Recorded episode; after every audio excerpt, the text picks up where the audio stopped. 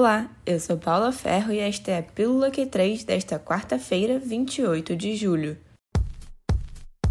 A FIA aceitou o pedido feito pela Red Bull para a revisão da batida entre Lewis Hamilton e Max Verstappen no GP da Inglaterra. Foi marcada uma videoconferência com a equipe e com a Mercedes para revisitar o ocorrido na quinta-feira.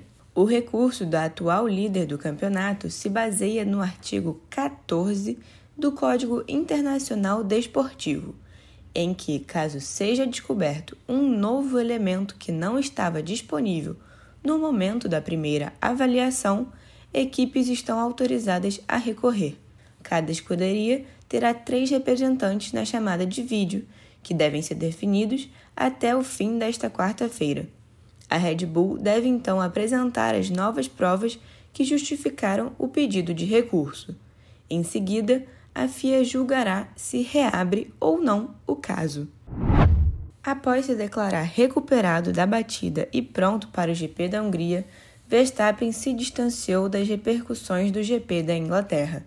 O holandês afirmou não ter muito a comentar sobre o burburinho da mídia e que não estava interessado em se envolver em nada do tipo. O atual líder do campeonato de pilotos não se posicionou sobre os ataques racistas que parte de sua torcida direcionou a Lewis Hamilton nas redes sociais após o incidente.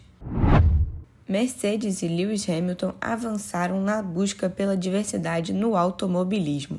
A equipe alemã iniciou o projeto Ignite, e o piloto lançou a instituição Mission 44.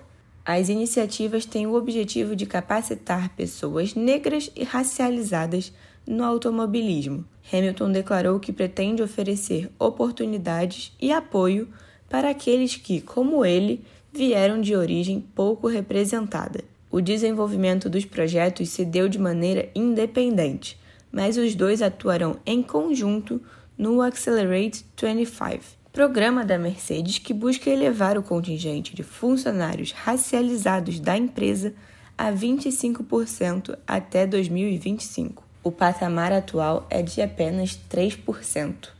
So box, box, box, box.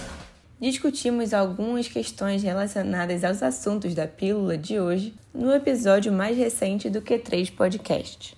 Foi uma parceria com Rubens GP Neto e Débora Almeida do site Boletim do Paddock. Não deixe de conferir. Eu vou ficando por aqui, mas amanhã tem mais. Tchau, tchau.